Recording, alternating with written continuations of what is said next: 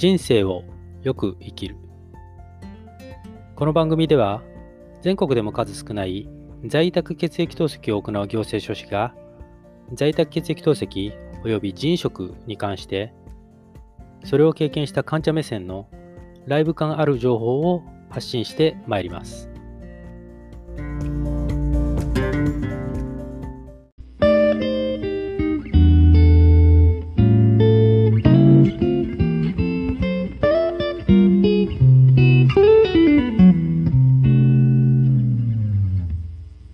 皆さん、こんにちは、こんばんは。おはようございます。人生をよく生きる。本日は2021年3月の24日、水曜日になります。昨日のポッドキャストでは、私が現在、在宅でのオーバーナイト透析を今のところは想定していない、まあ、その理由についてお話をさせていただきました。私の、えー、在宅血液透析を管理、えー、していただいている医療機関では原則、在宅でのオーバーナイト透析は禁止、原則禁止ですけれども、まあ、現状、自己責任という名のもとで、一定数在宅でのオーバーナイト透析を行っている患者さんがいるという事実はあるようですが、こうあるべきだというようなことをいう権利は私には当然ないので、あくまで私個人としてはこう思うよというレベルの話ですね。それを昨日、ポッドキャストで、えー、お話しさせていただきました。まあ、元ネタは、えー、約1週間前にアップした、えー、ブログの記事なんですけれども、そちらの音声解説ということでお話をさせていただきました。で、今日は、まあ、それのスピンオフ的な感じですね。しきりに私が透析中に寝ないぞと。絶対に私は寝ないぞということを申し上げていたんですけれども、透析と睡眠との関係について、えー、一度私なりに、えー、まあ、勉強してですね、えー、記事にまとめたことがあるんですね。で、それをまあスピンオフ的な感じで、えー、その同ブログのね、内容を音声解説していこうかなと思っております。在宅血液透析の私が透析中に絶対に寝ない理由ですね。まあ、そのことについて、えー、お話を進めていきたいと思いますので、お付き合いのほどよろしくお願いいたします。血液透析中の過ごし方は患者様それぞれですよね。寝てる間に終わっちゃったとかね、いう方も多くいらっしゃるでしょう。うーん、4時間のね、例えば透析をあ頭から、まあ、初めからね、あの、もう寝始めて4時間経過したときに、その、実際的な感覚時間ってのはどれくらいなのかなっていうのは少々興味ありますけどね。うん。で、まあ、さらに、その寝てる間に血液透析が終わってほしいという、その患者さんの思いに、まあ、一部ね、その答えたのがオーバーナイト血液透析ではないかということも言えるかと思いますね。うん。ただ、えっ、と、前回のポッドキャストでもお話ししましたけれども、その、え、施設深夜長時間透析ですね。このオーバーナイト血液透析というのは、その透析中に患者さんがね、安心して眠りにつける。これは近くに透析の専門スタッフがいてくれるからですよね。うん。ただ、一方で、在宅では、えー、透析をする患者のそばには、専門スタッフがいないわけですから、そこは決定的に違うとこですね。うん。在宅血液透析で起こる事象のすべては患者である私の責任のもとで行わなければいけないということはいつも肝に銘じているところであります。うん。とはいえ、えー、まあ、繰り返しになりますけど、えー、自己責任という名のもとで、えー、在宅でオーバーナイト透析を行っている患者さんもいらっしゃるわけですから、まあ、それについては私は何とも申し上げにくいところですね。うん。ただ、私個人としては、えすべてをね、患者自身が行うとうん、患者自身の責務のもとで行うという在宅血液透析において、透析中はやはり眠れないと思ってるわけですね。うん。激しい睡魔に襲われますけども、何としても寝ませんということですね。ただ今回は、そういったその、私自身のね、責任感みたいな、その精神論というか精神的側面ではなくて、あの、なんでしょうね、生理学的な側面でね、ちゃんと理由付けがあるかなというところを自分なりに勉強して、まあ皆様にここでご紹介したいということが今回の趣旨です。はい。まず、透析中の血圧の動きですね。ちょっとここにフォーカスしてお話しします。で、えー、参考にさせていただいたあ書籍というのは、えっ、ー、と、血液透析導入の頃に、えっ、ー、と、まあ、一旦ね、やはり透析に関する最低限の知識を吸収しておこうと思って、えー、購入した透析ケアっていう、まあ、なんでしょうね、透析施設に働くスタッフの方たちまあ、医療者向けの雑誌なんですかね。それの、まあ、増刊号みたいなもので、腎臓透析療法、透析患者の体のすべてっていう、そこにフォーカスした増刊号みたいなのが出ていて、それを当初買ったんですよね。うん。で、えー、そこを、まあ、えー、もう一回読み返してみて、透析中の血圧の低下に関する項目を、まあ、精読し直してまあ、そこで今日お話をしようかなと思ってますね。はい。日本透析医学会の血液透析患者における心血管合併症の評価と治療に関するガイドラインというのがあって、でこちらでは透析に関する低血圧というのを透析低血圧、起立性低血圧、常時低血圧とに分けておりますね。で、私が今回フォーカスするのは、この中の透析低血圧になりますね。血液透析を行っている最中の急激な血圧低下のことを指しますね。で、なお、この同ガイドラインにはですね、透析中の急激な血圧低下について、このような説明があります。そのまま読みますね。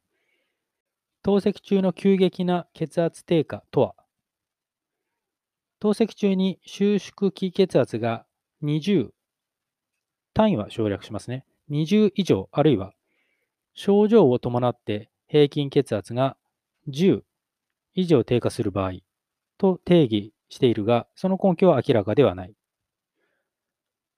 透析中の急激な血圧低下時には、臓器、組織管流が急激に低下し、特に肝血流や脳血流の減少は致命的で危険な合併症であると理解すべきであると。ありますね。はい。で、これを踏まえて、透析中に血圧が下がる原因、まあ、基準ですね。こちらについて話を進めてまいります。今回の参考書籍には、透析中に血圧が下がる原因、基準として、いくつか挙げてますね。心機能の障害、自律神経機能の異常、低栄養、貧血、除水とプラズマリフィリングのアンバランス。まあ、括弧して除水量や除水速度の不適切な設定とありますね。それと、えー、ドライウェイトの不適切な設定。透析液組成、透析液温度、透析膜。で、その他というふうに項目分けをして、それぞれ説明がありました。で、幸い、えー、私自身の話をすると、現在のところ、心機能の障害だとか、自律神経機能の異常というのはないので、まあ、そこは心配しておりません、勝手ながら。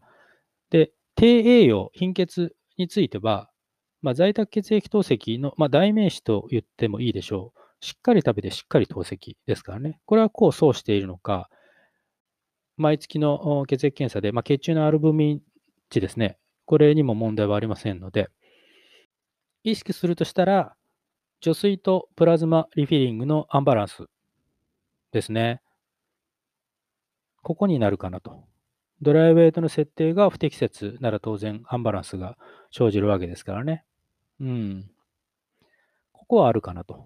で、プラズマリフィリングに関しては、以前、ポッドキャストで、え何度かご説明はしてるんですけれども、この今回の参考書籍、えー腎透析ケアのですね、え増看護、腎臓透析療法、透析患者の体のすべてには、一応こうあります。読んでいきますね。透析による除水は、まず血管内の水分、続いて間質液から血管に移動した水分、最後に細胞内から間質を経て血管内に移動した水分の順で行われます。こうした血管外から血管内への水分の移動をプラズマリフィーリングと言いますというふうに説明されています。まあ、原因と基準についてはこうですね。で次に、透析中の患者に見られる血圧低下時の兆候ですね。うん。まあ、気分不快。どんな風なものがあるかということですね。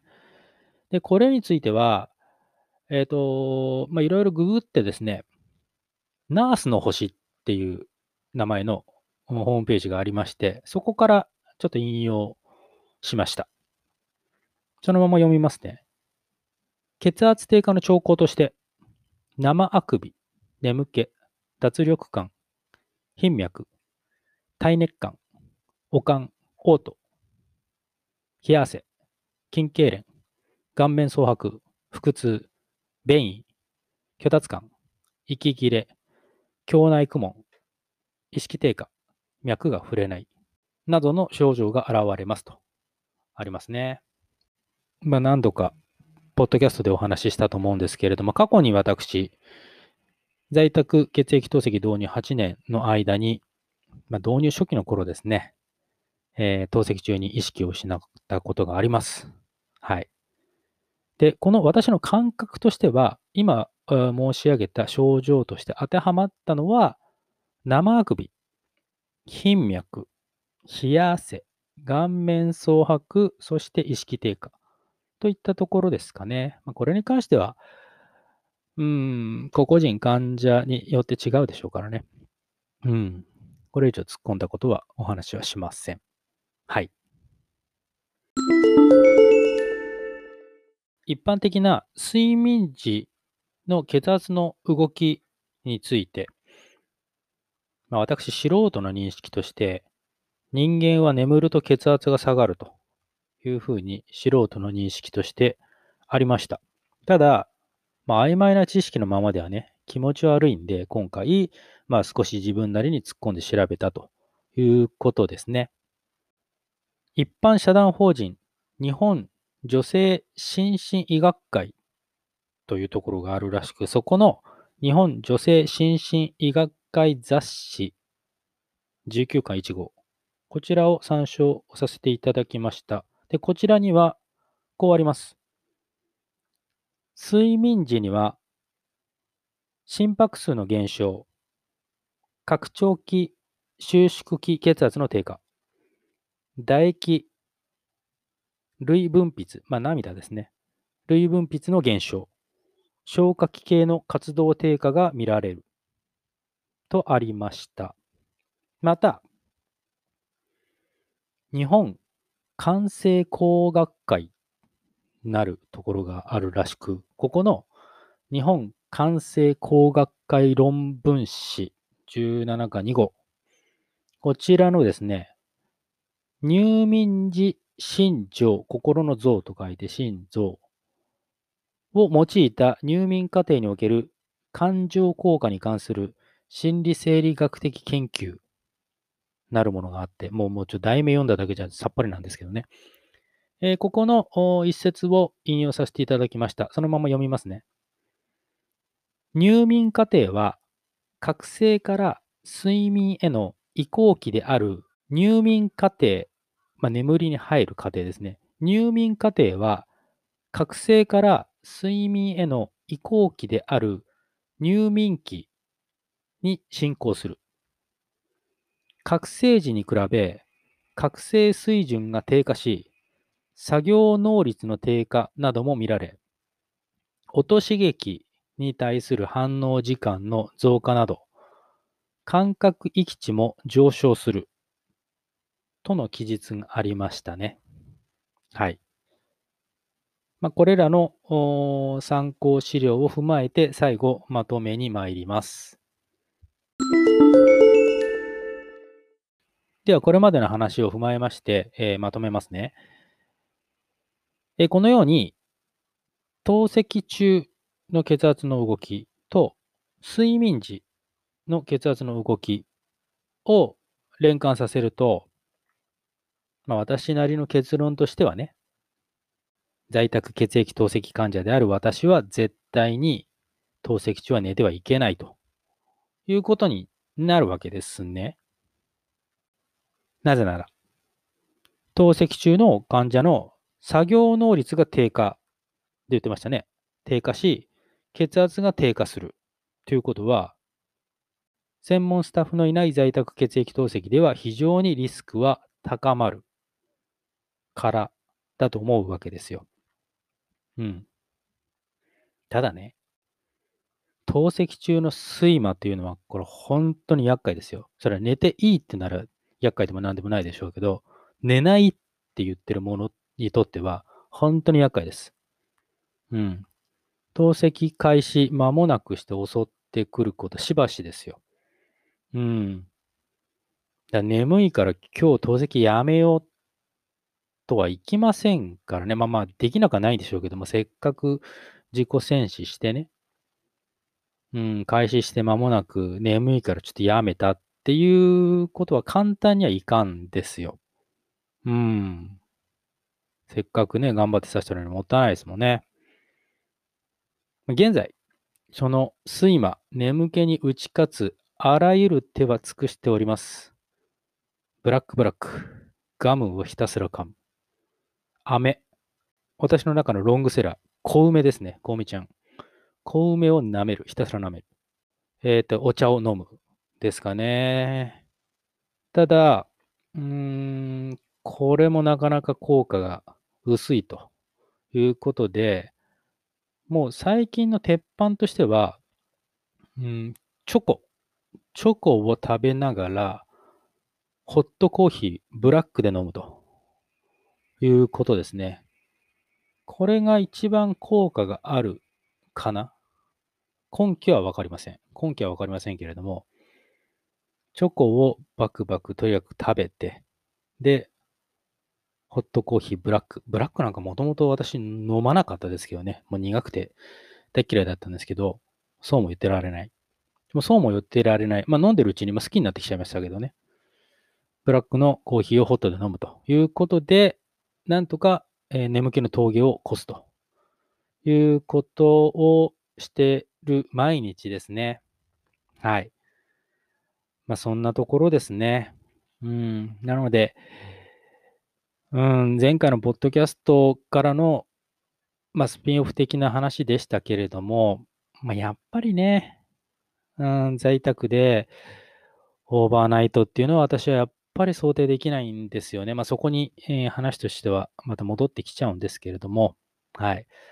まあ、皆様、いろいろ、もしね、今回と前回とのお話を聞いていただいて、まあ、おのおのいろいろ考えていただければ、あそれだけで私はあ幸せであります、発信した甲斐があるというものですので、はい。それでは今回、は以上になります。最後までご清聴いただきましてありがとうございました。